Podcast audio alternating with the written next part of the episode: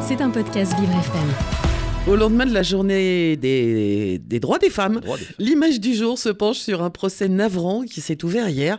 Un policier a été jugé pour avoir insulté une femme qui appelait le 17 et le pire, c'est qu'elle était en détresse et sous la menace de son ex-conjoint. Oui, alors que les féminicides sont en hausse depuis le début de l'année, on se dit malheureusement que euh, les autorités ont encore beaucoup de travail sur la question. Cette histoire démarre le 31 juillet dernier. Une certaine Ophélie appelle le 17 pour signaler que son ex-conjoint est devant chez elle et menace de la tuer. La femme est en panique, mais à l'autre bout du fil, le policier ne semble pas prendre l'appel au sérieux. L'agent prend un ton ironique, condescendant et commence même à insulter la jeune femme.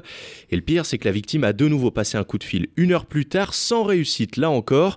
Elle est tombée sur quelqu'un qui semblait plus compréhensif, alors qu'il s'agissait du même policier qui, a fait comme si euh, bah, rien ne s'était passé. Le lendemain de l'appel, Ophélie a été rouée de coups par cet ancien compagnon devant sa fille de 12 ans. Une tentative de meurtre qui vaudra à l'homme une condamnation à 4 ans de prison.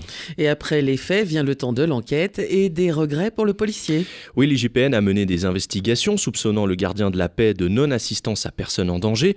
Ce dernier assume et explique qu'il n'a pas du tout pris l'appel au sérieux et qu'il a cru à un canular. L'homme de 48 ans a également reconnu avoir mal parlé à la jeune femme, faisant preuve de grossièreté. Pas étonnant hein, quand on sait que l'agent se dit blasé de la police et en a marre de son travail. Selon Pauline Rongier, d'Ophélie, la réaction adaptée aurait été d'envoyer une patrouille sur place, chose que le policier a refusé de faire. Et pendant l'enquête, l'homme a affirmé qu'il n'a jamais appris à recueillir ce type d'appel. Oui, il a simplement été sensibilisé à ces questions en école de police et c'est là tout le problème. Les formations se limitent à deux jours par an et un numéro dédié aux victimes, le 3919, encore trop méconnu. Les associations réclament la mise en place de policiers spécialisés et volontaires pour ce genre d'infraction, un accompagnement plus large avec des femmes médecins et assistantes sociales, ou encore une protection de la victime sans attendre la sanction de l'agresseur. Il y a donc encore du travail hein, dans l'apprentissage des agents qui doivent faire preuve de discernement, de pédagogie pour gérer au mieux ces situations.